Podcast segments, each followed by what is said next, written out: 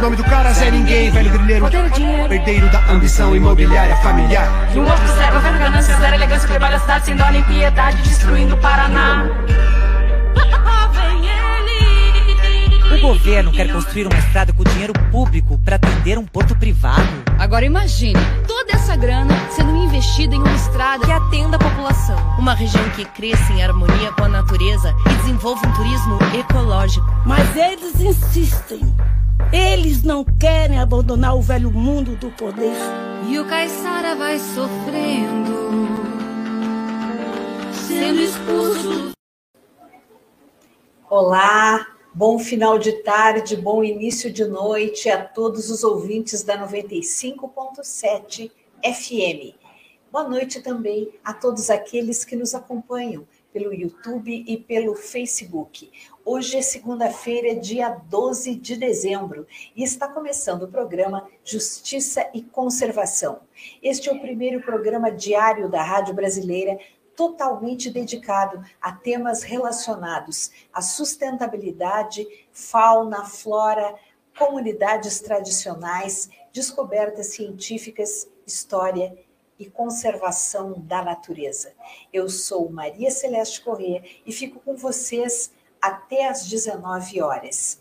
No programa de hoje, a Transparência Internacional Brasil lançou em novembro deste ano o Atlas de Clima e Corrupção, uma análise inédita sobre como a corrupção interfere no enfrentamento da crise, da crise climática. Fique com a gente dentro de 10 segundos.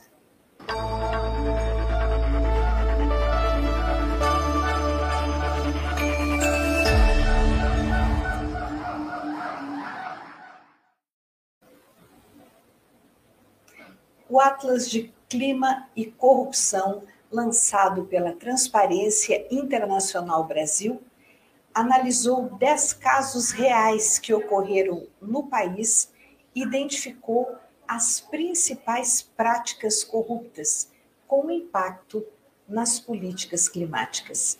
Para tratar deste assunto tão extenso e tão complexo, Vamos conversar agora com Renato Morgado. Ele é gerente de programas da Transparência Internacional. Boa noite, Renato. Boa noite, Maria Celeste. Boa noite aqui a todos os ouvintes da, da rádio, todos que acompanham nas redes também. Um prazer estar aqui. Agradecemos em nome da Transparência Internacional o convite. A gente que agradece muito é, você ter aceito esse nosso convite para conversar aqui sobre esse tema que é fundamental para os destinos do nosso país.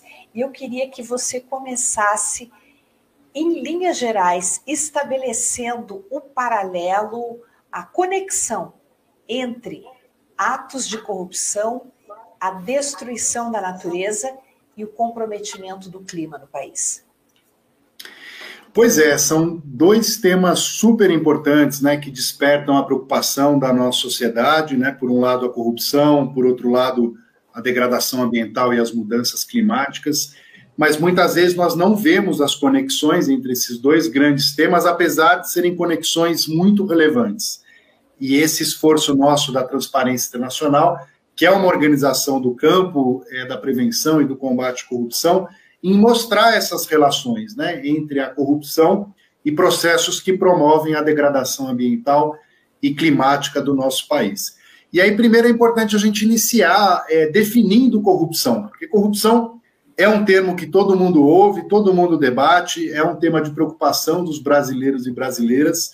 Geralmente a gente associa a corrupção ao desvio de recurso público, e essa é uma forma muito importante sobre como a corrupção se materializa, mas a corrupção ela pode ser definida como o abuso do poder para ganho privado. Então, a todo momento, quando determinado agente público ou privado abusa do seu poder para algum ganho privado, a gente tem corrupção.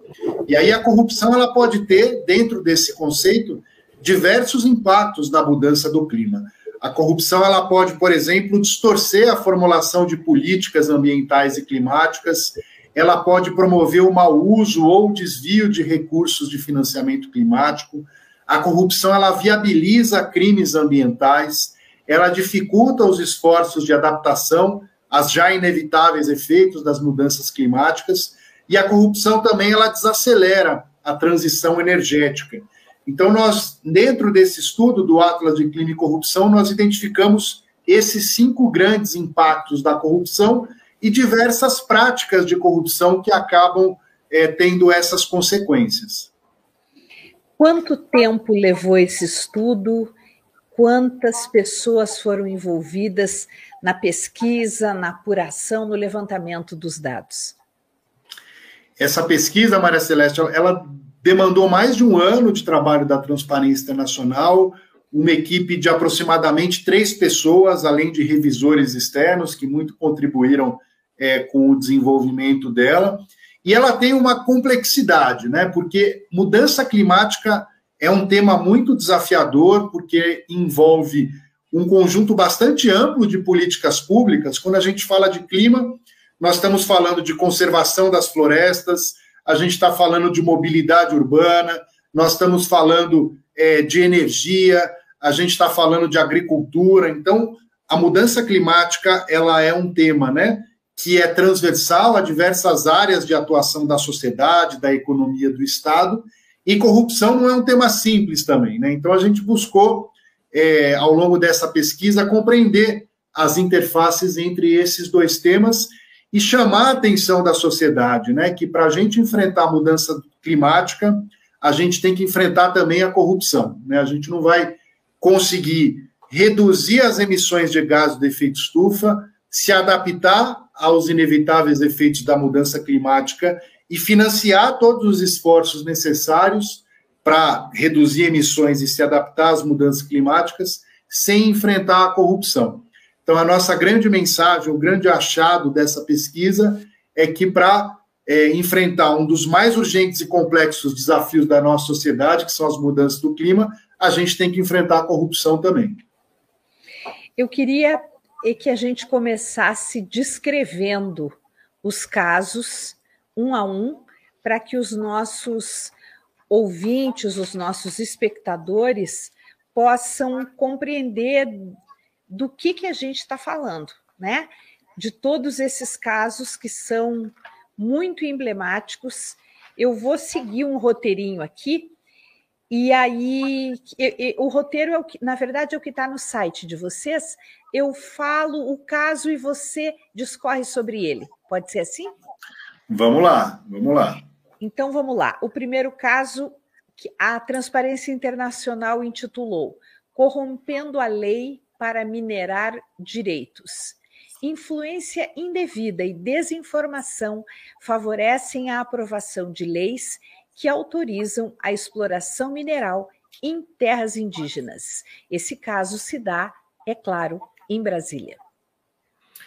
É, esse primeiro caso, Maria Celeste, ele mostra dentro desse conceito amplo de corrupção, né, a gente fala de influência indevida como uma das práticas. O que é influência indevida? É quando algum grupo ele lança a mão de diversas estratégias para influenciar determinada decisão, determinada lei, mesmo que essa decisão vá de encontro ao interesse público mais amplo. Então, a gente diz que tem influência indevida quando um grupo tem um acesso desproporcional aos tomadores de decisão e consegue definir o resultado da tomada de decisão, mesmo que aquela decisão ela vá contra o interesse público mais amplo, nesse caso de conservação ambiental é, e de equilíbrio climático.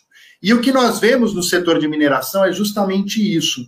São, é um conjunto sucessivo de decisões ou de tentativas de mudança de lei, de atuação das instituições públicas, para que exista um desequilíbrio necessário, que é necessário entre a produção é, de mineração e a conservação ambiental. Então, hoje, o que a gente vê, por exemplo, em Brasília, é, são é, o lobby da mineração tendo um acesso desproporcional a quem toma decisão sobre o tema, seja no Congresso Nacional, seja no Poder Executivo, com ameaças concretas é, ao direito ao meio ambiente é, ecologicamente equilibrado. Então, por exemplo, a tentativa de aprovar o projeto de lei que abre as terras indígenas para atividades de mineração ao arrepio da conservação dessas áreas e dos direitos dos indígenas. Né? Então, nesse caso, no relatório, a gente descreve os vários mecanismos que os grupos de interesse utilizam para promover uma influência desigual no processo decisório sobre a mineração do país. E hoje, essa, essa, essa tentativa de aprovação de leis, é, a Transparência Internacional considera que é, essas pessoas estão tendo sucesso, a sociedade civil está conseguindo se organizar e travar algumas dessas iniciativas. Como é que está esse duelo? Eu diria que hoje a gente está perdendo uma parte importante desse, dessa disputa, né? É, haja visto, por exemplo, o aumento desenfreado das taxas de desmatamento na Amazônia, em grande medida em função é, da expansão do garimpo ilegal. Né? Então, nós temos um contexto bastante desafiador, que é o avanço das atividades de crime ambiental na Amazônia, muito em função da flexibilização das leis, da paralisia do funcionamento dos órgãos ambientais, que abre espaço para os crimes ambientais. Por outro lado, a sociedade civil tem feito muitos esforços para tentar bloquear, pelo menos, uma parte desses retrocessos. Né? Então, quando a gente olha alguns projetos de lei em tramitação no Congresso Nacional, como o próprio projeto de lei é, sobre mineração em terras indígenas, mas a gente pode falar também dos projetos de lei que facilitam a grilagem de terras públicas, ou projeto de lei que flexibiliza o licenciamento ambiental, a sociedade civil brasileira, com muitos esforços, né, tem conseguido bloquear o avanço é, dessas leis. A gente espera que agora, né, com um novo governo e uma nova composição do Congresso Nacional, por mais que parte desses desafios ainda vão continuar, que a gente tenha de fato um Brasil reorientado no rumo da sustentabilidade, da proteção ambiental e da conciliação entre produção agropecuária, produção minerária e conservação ambiental e garantia de direitos. É, e me parece, às vezes, que é uma ação, ou são ações muito bem orquestradas. Por um lado, existe toda essa pressão pela aprovação de leis que é, favorecem a exploração mineral em terras indígenas. E, por outro lado, as ações ilegais se sucedem dia após dia. É, esse domingo mesmo, é, o Brasil conheceu a denúncia de que mineradores construíram uma estrada clandestina de 150 quilômetros dentro das terras Yanomami.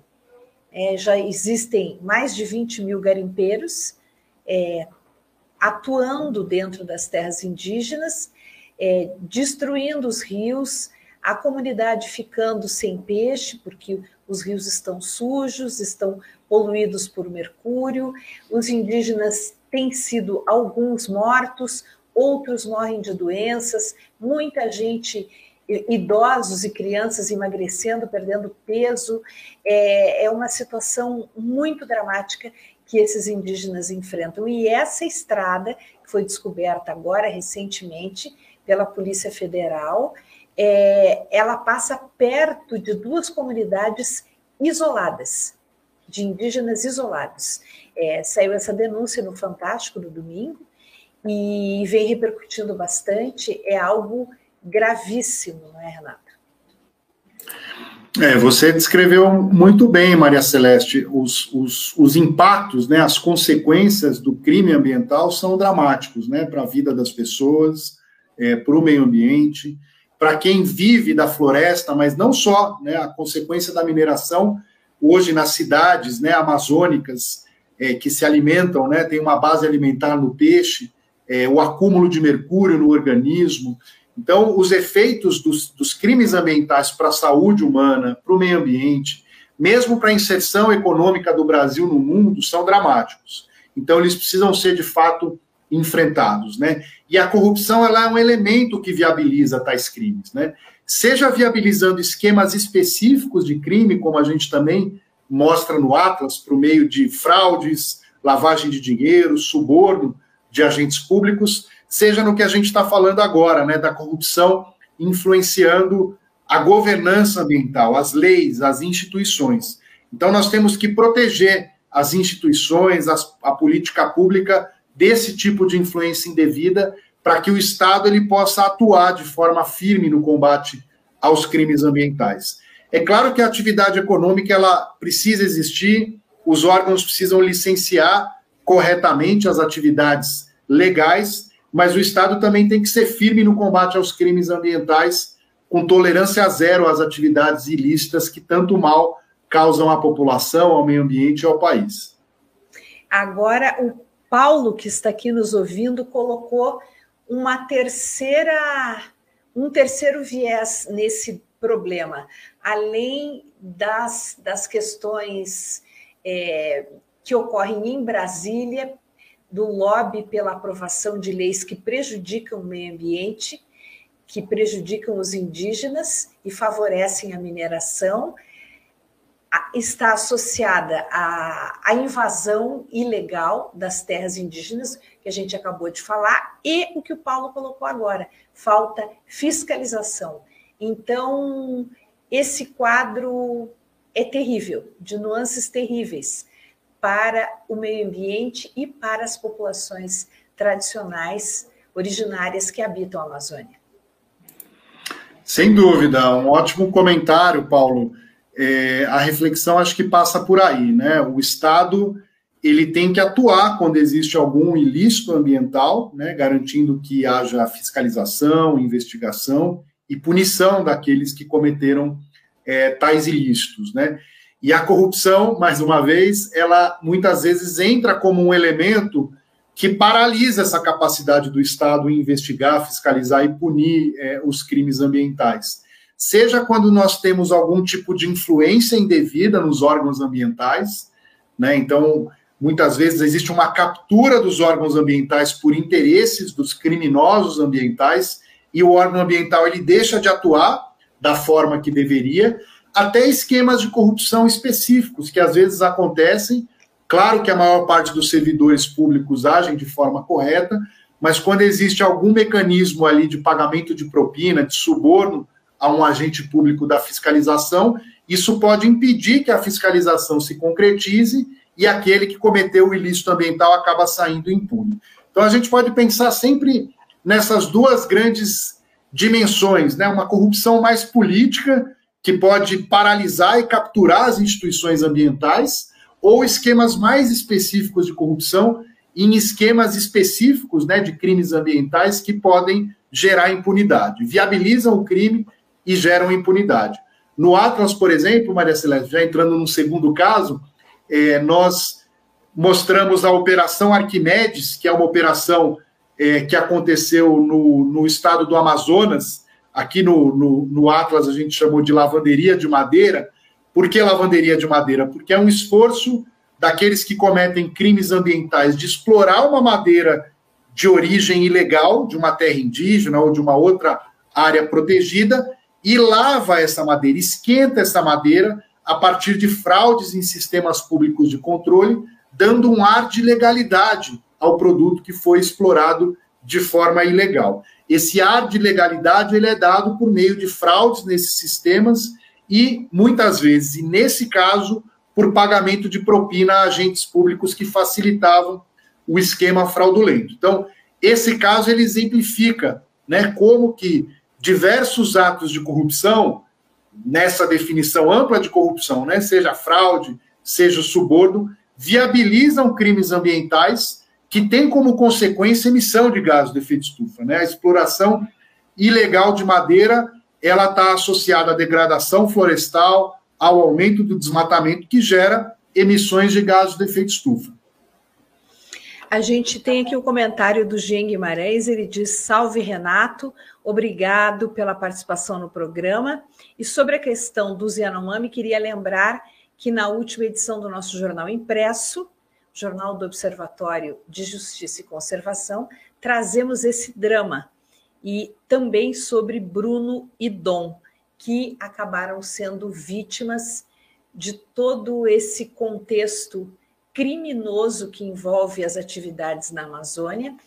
Inclusive, a gente já tem é, muitos analistas dizendo que agora o Brasil, é, a partir da, da posse do novo governo, o Brasil vai ter de lutar muito para impedir que o crime organizado tome conta da Amazônia, porque parece que esse está se revelando como o problema mais grave entre os tantos problemas que a Amazônia apresenta hoje.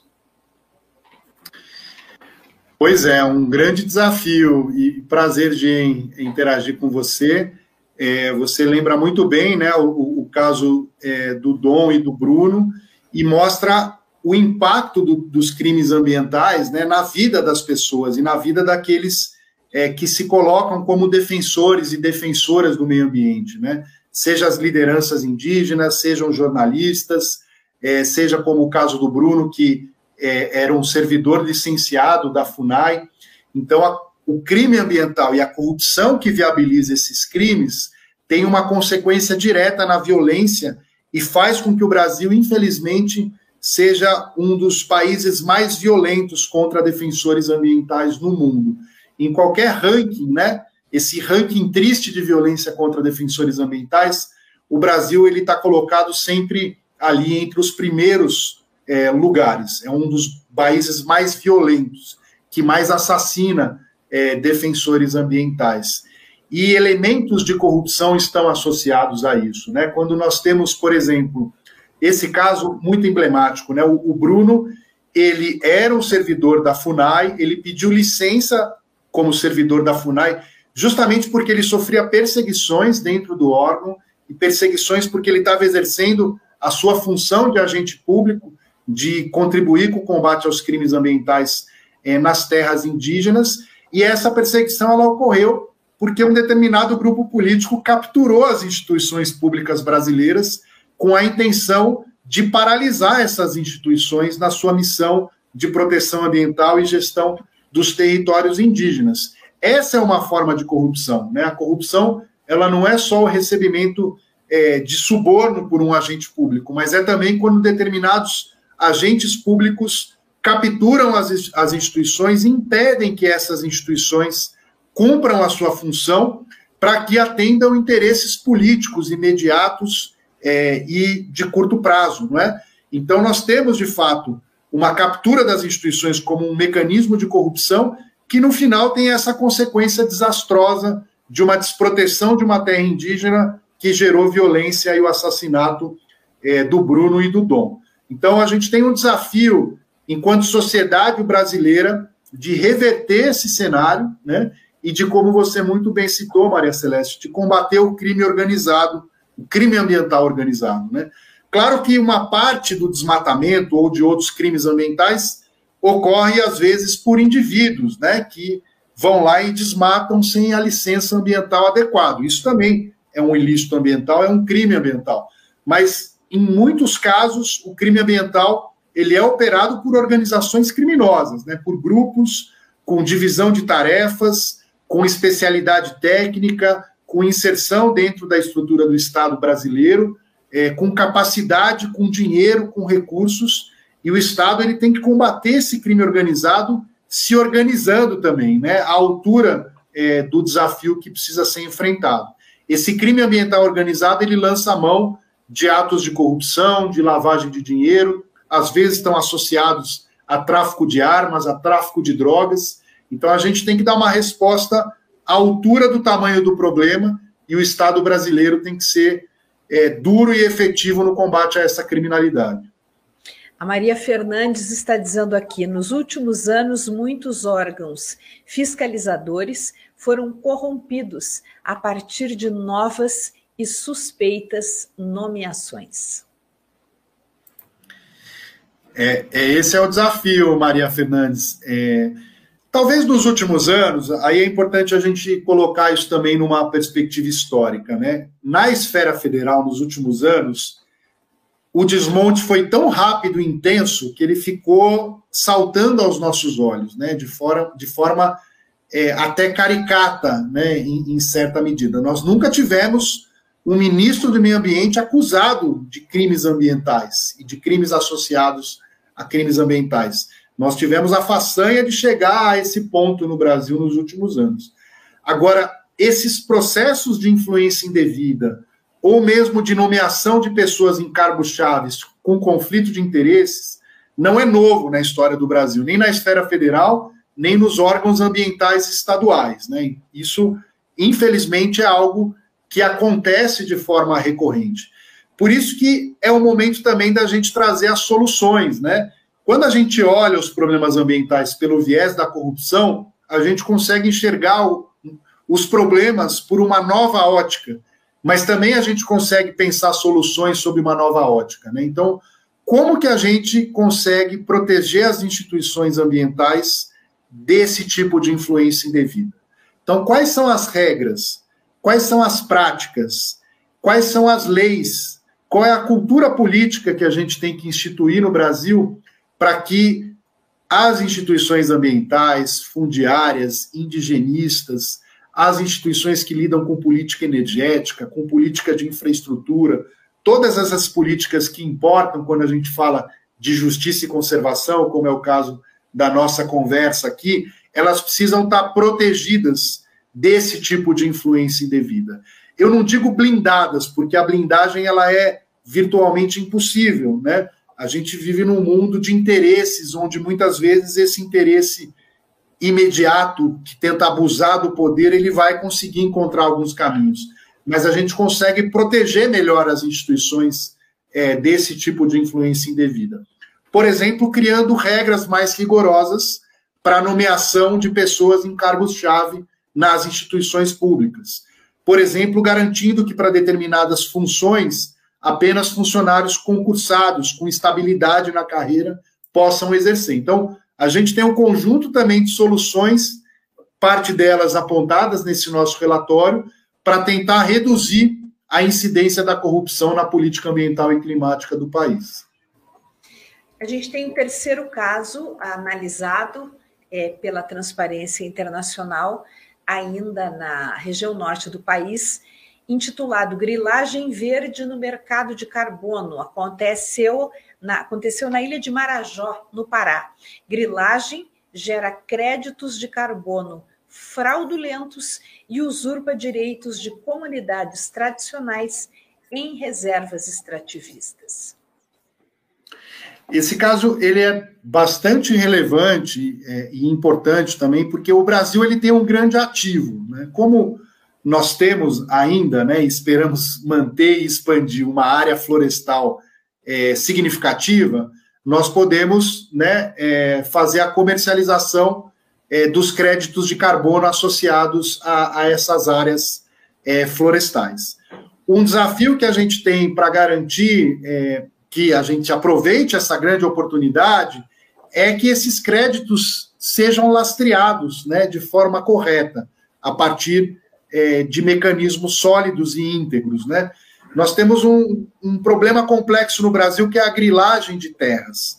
Então, nós não podemos fazer com que esses créditos de carbono florestais eles sejam gerados em áreas potencialmente griladas. E é isso que esse caso é, ele ilustra, né? Ele é um caso onde uma empresa gerou créditos de carbono em algumas áreas na ilha do Marajó, é, no Pará, só que essas áreas eram reservas extrativistas. Então, quem tem a posse e o direito, inclusive, de usufruir desses créditos de carbono são as comunidades tradicionais que vivem nessa área.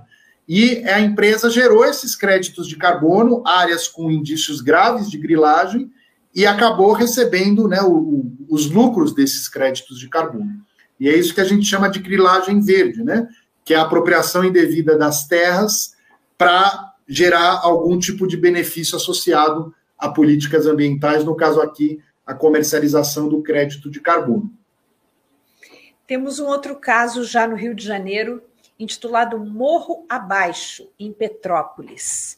Corrupção em obras emergenciais contratadas para combater os efeitos de chuvas intensas leva à falta de adaptação e a novas tragédias.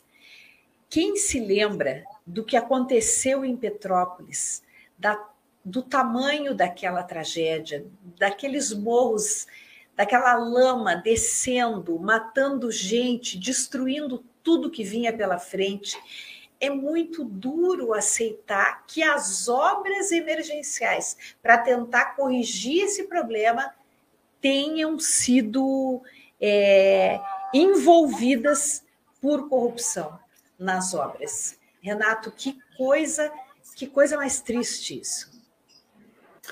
Pois é, é, é, é muito triste, Maria Celeste, e como a corrupção ela acaba sendo um desafio nas várias áreas afetadas pelas mudanças do clima, né? Quando a gente pensa mudança climática, importante contextualizar quem está nos acompanhando e eventualmente não acompanha esse tema, né? Nós temos um desafio que é reduzir as emissões, né? fazer com que o Brasil emita menos gases de efeito estufa. Para isso, é necessário combater o desmatamento, é, reduzir combustíveis fósseis, entre outras ações. Por outro lado, a gente tem que se adaptar, porque parte dos efeitos das mudanças climáticas, infelizmente, já são inevitáveis. E dentre, dentre esses efeitos estão a, uma ocorrência mais frequente do que a gente chama de eventos extremos, né? Chuvas intensas, secas mais prolongadas, inundações, nós, enquanto sociedade, né, Brasil e mundo, vamos ter que conviver cada vez mais com esses eventos em maior frequência e intensidade. E esse caso de Petrópolis ele é muito emblemático, porque cerca de 10 anos atrás houve já é, uma tragédia na região associada a deslizamento. É, o Estado né, investiu recursos para tentar melhorar as condições de vida da população e aquela população está mais reforçada contra esse tipo de evento extremo, mas no meio do caminho ocorreram vários casos de corrupção nas secretarias é, de obra do, do Rio de Janeiro, e em 2022 a gente tem essa tragédia repetida com mais de 200 mortos. Né? Então é um caso muito dramático que mostra como que desvio e mau uso de recursos voltados à adaptação às mudanças climáticas é, redundaram, né, é, tiveram como consequência uma nova tragédia na mesma região. Nós temos recursos escassos para lidar com esses problemas complexos, então a gente tem que utilizá-los né, da forma mais eficiente e eficaz possível para que a gente tenha condição de se adaptar a esses eventos extremos. E a corrupção, é, muitas vezes, ela faz com que esses recursos sejam desviados e o que é pior, né? Já é ruim o desvio do recurso público, mas uma consequência ainda maior é que esse recurso não seja utilizado para aquela finalidade e as pessoas fiquem mais vulneráveis ainda a tragédias como essa, é, que se a tragédia inteira não podia ser evitada, mas as consequências dela poderia ser evitada, no mínimo, é, bastante reduzida. Nesse caso, Renato, em se comprovando é, os atos de corrupção, o desvio de recursos, a não aplicação correta dos recursos, que redundou em, em obras que não resolveram a situação e nós tivemos 200 mortos. Essas pessoas podem ser processadas por assassinato? Olha, é uma possibilidade, né? Se houver uma relação, né? Se for comprovada uma relação é, direta, né? De causa e efeito, é, essa é uma possibilidade. Mas certamente podem ser acusadas e processadas criminalmente por corrupção, podem ser é, processadas por improbidade administrativa os servidores eventualmente envolvidos podem ter, ser também punidos com demissão, né? Então, nós temos aqui no Brasil, né, um, um desafio, né, de responsabilização muito grande por atos de corrupção e também essas tragédias, né? Mas é uma possibilidade a responsabilização civil e criminal, né? É, pela, pelas vidas que foram é, ceifadas, mas também pelos atos de corrupção que foram é, cometidos, né? É, se forem investigados, comprovados, os responsabilizados podem ser é, punidos. No Rio de Janeiro também, aí Rio de Janeiro capital, de carona no transporte público, desvios no setor de ônibus permitiram aumentos abusivos de tarifas e prejudicaram a qualidade do transporte público. Um outro jeito de corrupção, uma outra maneira de agravar a crise climática. Exato. É, como a gente estava é, dizendo, né? E, e, acho que essa pesquisa ela ilustra muito bem, né? A corrupção impactando diversas políticas, né? E setores. Esse caso é um caso bastante grande de corrupção. Ele foi investigado por um desdobramento da Lava Jato, da Operação Lava Jato no Rio de Janeiro, que evidenciou um esquema é, de corrupção liderado pela FETransport, que é a Federação é, das Empresas de Transporte Público do Rio, é, com evidências de um caixinha, né, de, que chegou a somar mais de 300 milhões de reais, e onde se pagava propina para agentes públicos de várias instituições. Né?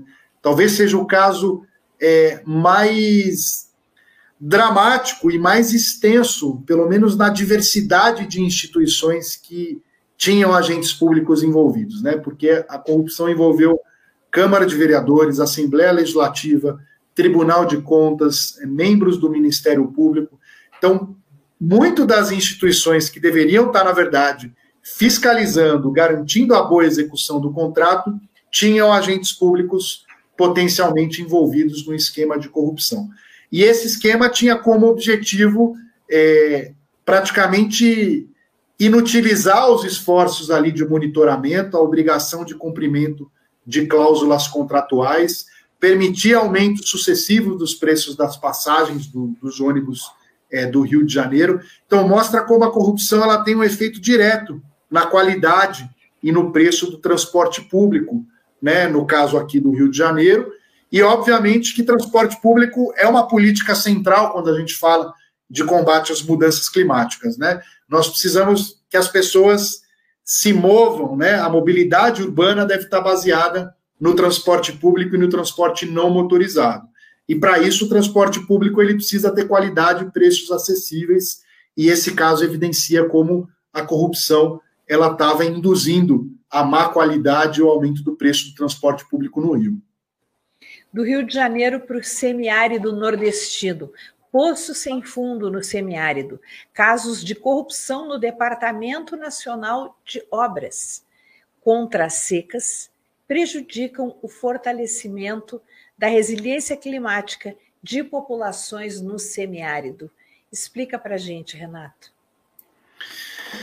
Pois é, esse é mais um caso é, na mesma linha do caso de Petrópolis, né, de como a corrupção ela traz desafios adicionais para os esforços de adaptação à mudança do clima, né? A, a, as mudanças do clima elas vão aumentar também, né, e prolongar as estações secas em algumas regiões. E o, o, o Departamento Nacional de Obras contra Secas ele tem justamente essa missão, né, de garantir, por exemplo, o acesso à água a comunidades é, e à população do semiárido brasileiro. E é um órgão que, infelizmente, ao longo da história, né, ele tem sucessivos casos de corrupção. Né? É, por exemplo, nos esforços de compra e instalação de cisternas.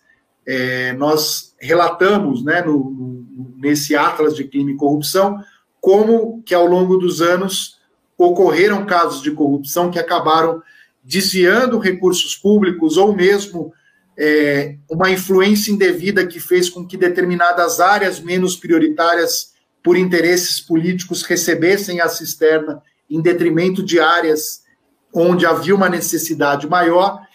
e, em grande medida, é, dificultando que o, o departamento aplicasse de forma correta os recursos para que essas comunidades tivessem acesso à água. Né?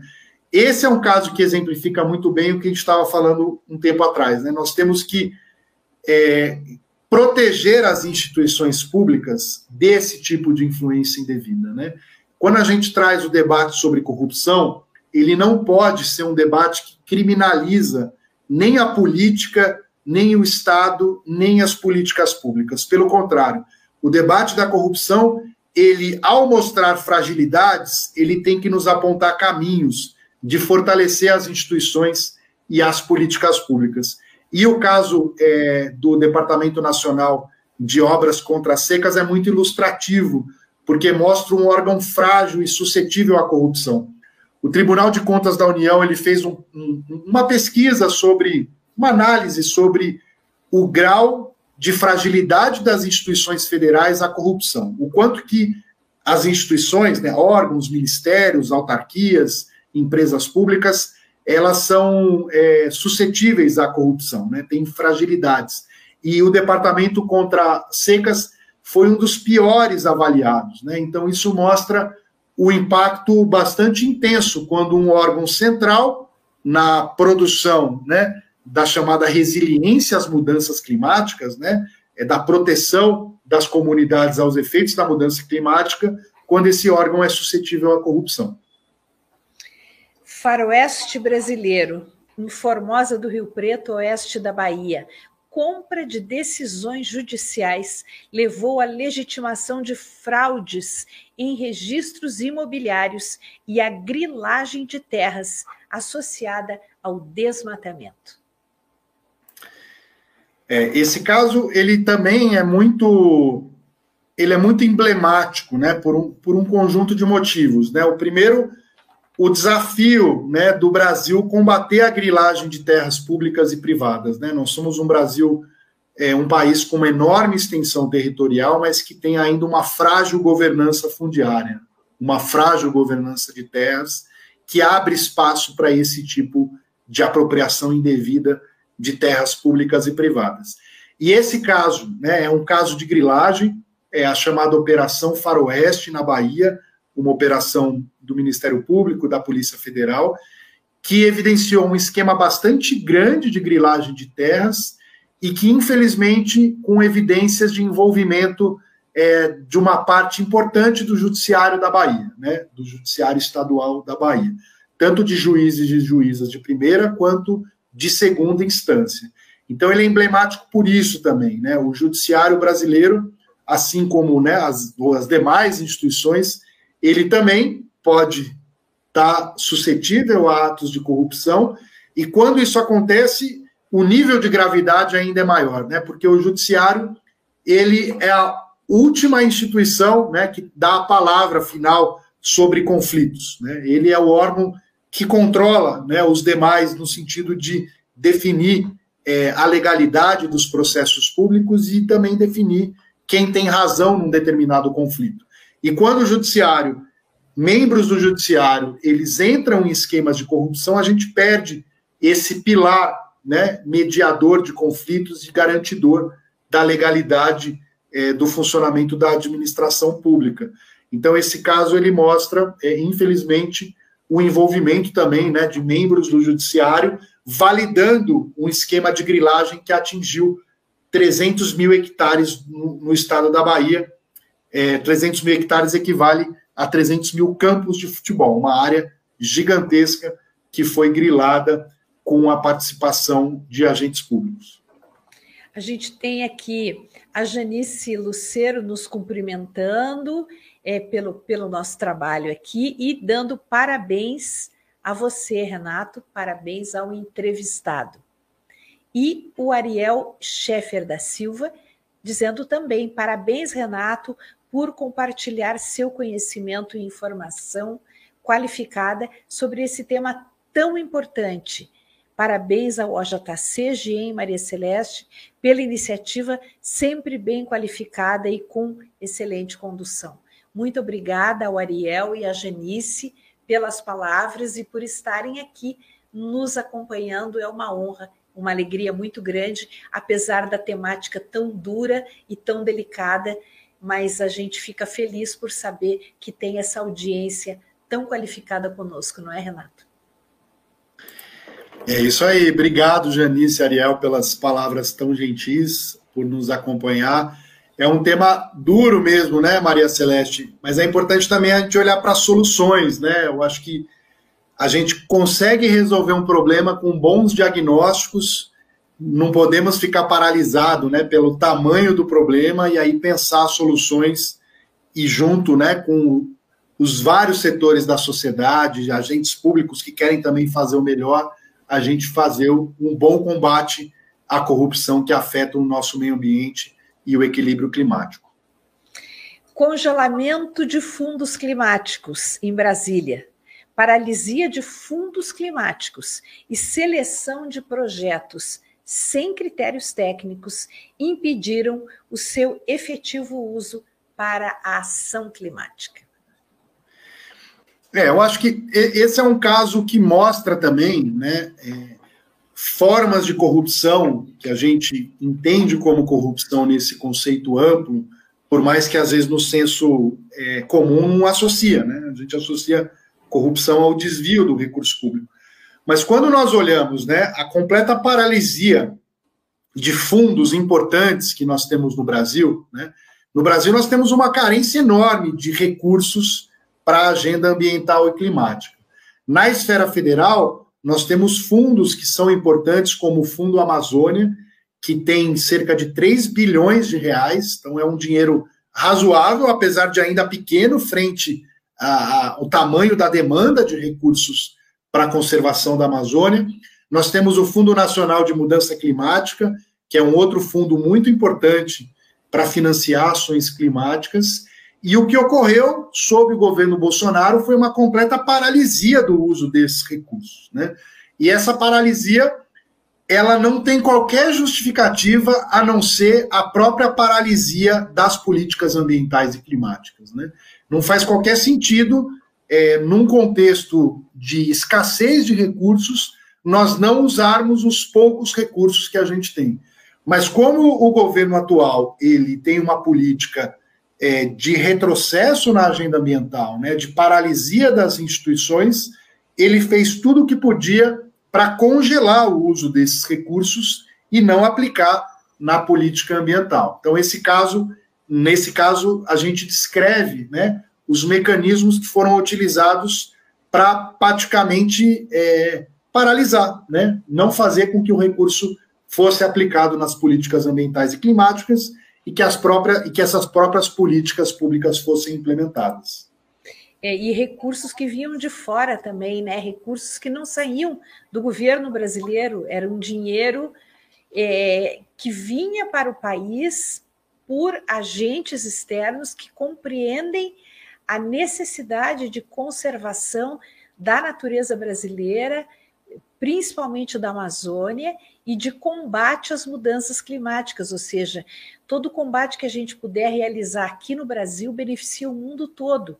É por esse entendimento que organismos internacionais tentam ajudar o Brasil. Eu digo tentam, porque nos últimos quatro anos não conseguiram, porque os recursos tiveram de ser retirados, porque foi dificultada toda e qualquer ação que visasse o avanço no combate ao desmatamento e, e aos efeitos das mudanças climáticas. Realmente muito triste.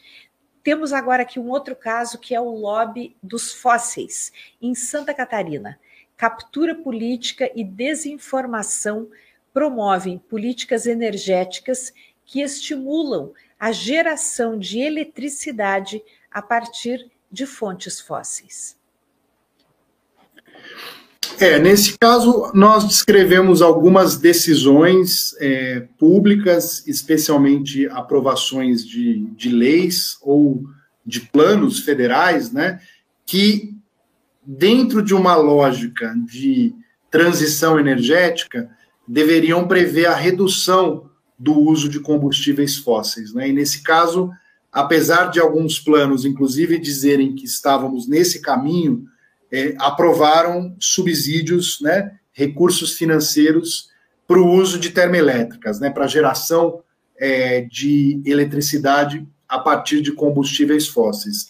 E a gente descreve nesse caso como isso se deu a partir daquele processo que eu disse lá atrás de influência indevida, né? Quando alguns agentes públicos, alguns agentes privados, desculpa, têm um acesso muito desproporcional a quem toma a decisão, tem uma capacidade muito maior de influenciar a decisão que outros setores da sociedade que têm tanta legitimidade e que poderiam também ser ouvidos no processo decisório, né?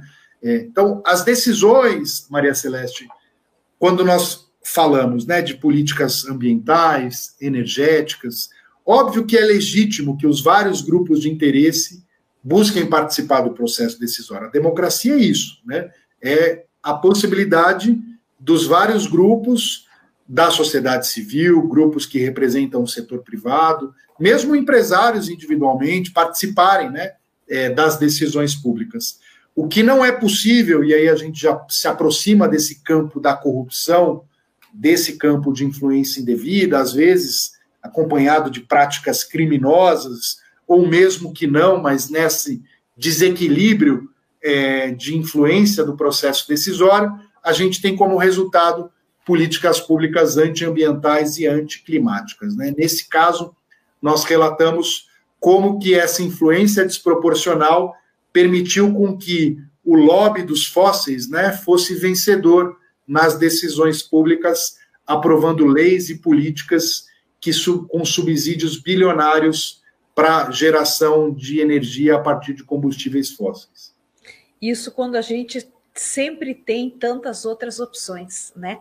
E foi vencer exatamente a política que teve mais força no lobby, né? A, a, a política não a, alternativa, né? Energética que, que teve o lobby mais forte. No Nordeste da Bahia, o último caso levantado pela Transparência Internacional. Novos ventos, velhas práticas, superfaturamento em contratos de geração de energia eólica desviou recursos do processo de transição energética.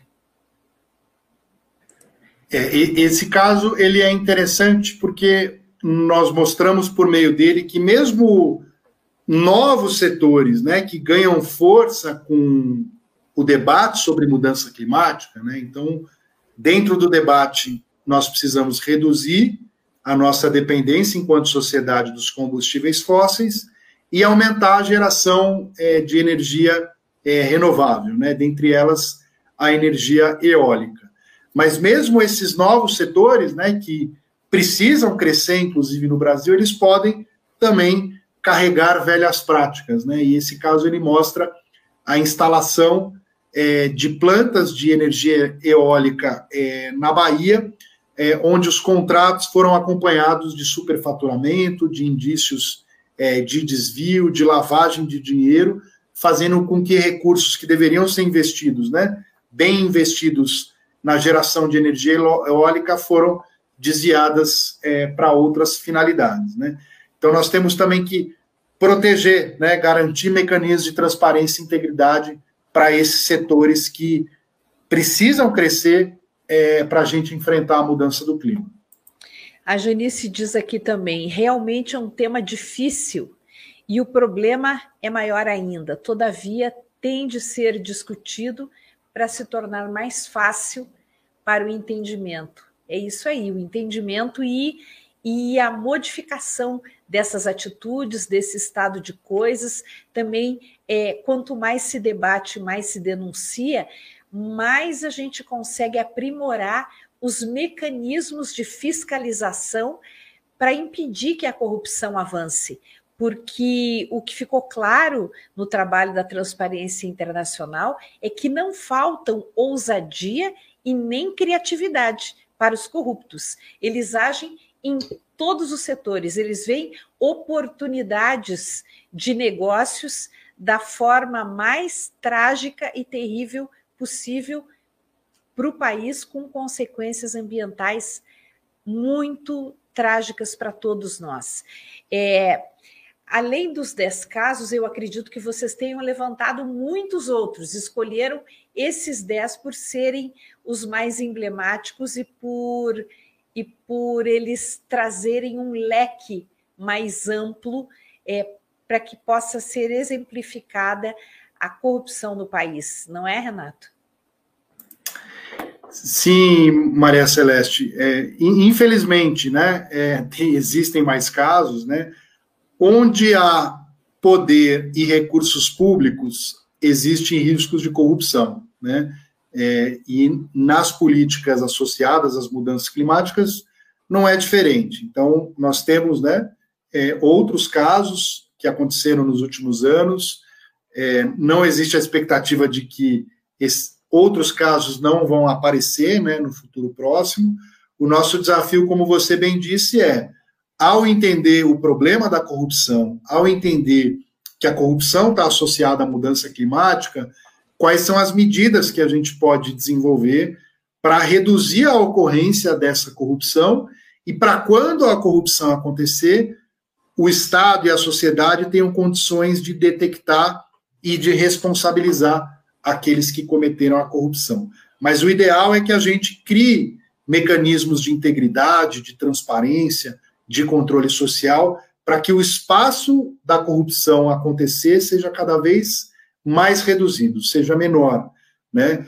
É, a corrupção ela desvirtua o interesse público.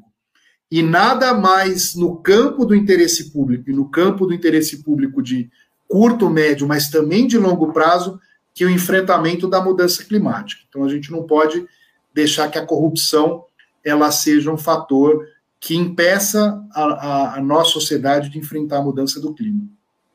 A Maria Fernandes está dizendo aqui, agora ao final do nosso programa, parabéns e obrigada pela explanação, Renato Morgado. E o Bruno Fernando Riffel diz: nas democracias liberais, a corrupção é menor. Nelas, a capacidade da sociedade controlar o governo é maior.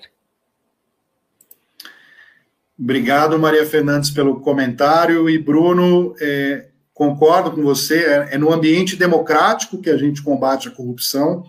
É, existe sempre uma tentação de se achar que, por meio de medidas autoritárias, é, a corrupção pode ser combatida, mas pelo contrário, né, o autoritarismo ele é o regime que não presta contas, que não precisa ser transparente, que a sociedade não está próxima é, e, e não tem o poder de controlar os tomadores de decisão, e a democracia é o ambiente onde quem toma a decisão tem que prestar contas, tem que ser transparente, onde nós, enquanto sociedade, temos o direito de acompanhar as decisões públicas, onde existem instituições que controlam as outras. Então, é dentro desse ambiente, com todas as dores e as delícias da democracia, que a gente vai ter a capacidade de enfrentar a corrupção e de enfrentar problemas públicos complexos, outros, como a mudança do clima e a conservação ambiental. Renato Morgado, muitíssimo obrigada pela presença no programa, por essa participação, por essa aula que você nos deu hoje. É triste a gente ter de aprender tanto sobre corrupção, mas é também uma vacina. É, é duro, mas é uma vacina, é uma forma da gente aprender e, e de termos a oportunidade de nos aperfeiçoarmos enquanto sociedade, para que assim possamos proteger melhor a nossa natureza e lutar contra os efeitos dramáticos das mudanças climáticas que vêm batendo a nossa porta. Parabéns a você e a toda a equipe da Transparência Internacional Brasil. Eu que agradeço, Maria Celeste, em nome da Transparência Internacional, é, ao convite aqui do programa, todo mundo que nos acompanhou, e seguimos juntos combatendo a corrupção e promovendo a conservação ambiental e o equilíbrio climático. Com toda certeza, Renato. E esse foi o programa Justiça e Conservação desta segunda-feira, 12 de dezembro. Tivemos trabalhos técnicos de Guilherme Batista, João Marcelo Leal e Maiala Fernandes. Apoio SPVS, Grupo KWM Melíponas, ERT Bioplásticos e Instituto Legado. A todos que nos acompanharam, fica o convite para que se inscrevam nos nossos canais e acompanhem os nossos programas. Muito obrigada pela companhia, pela audiência. Um grande abraço. Até amanhã.